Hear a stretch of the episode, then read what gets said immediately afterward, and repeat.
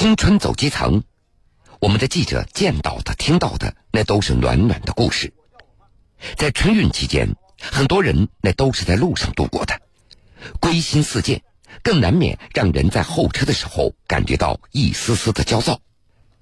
不过，在浙江，铁路部门推出了幸福照相馆、书香伴归途等多项贴心服务，让大家的旅程一路欢乐相伴，快乐到家。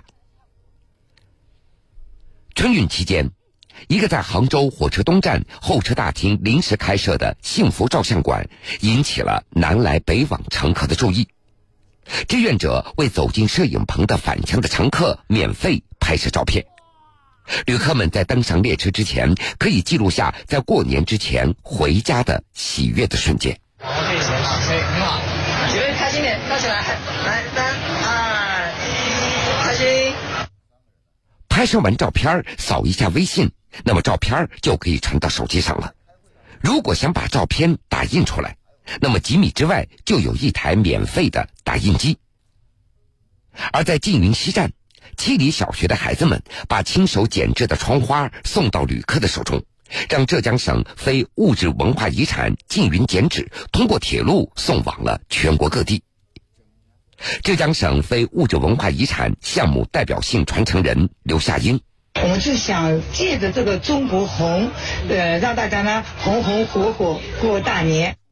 同时，上海铁路局杭州站春运前夕还联合了杭州志愿者协会，向社会募捐了三万多册的图书，在杭州站、杭州东站免费向旅客发放。你挑了本什么书啊？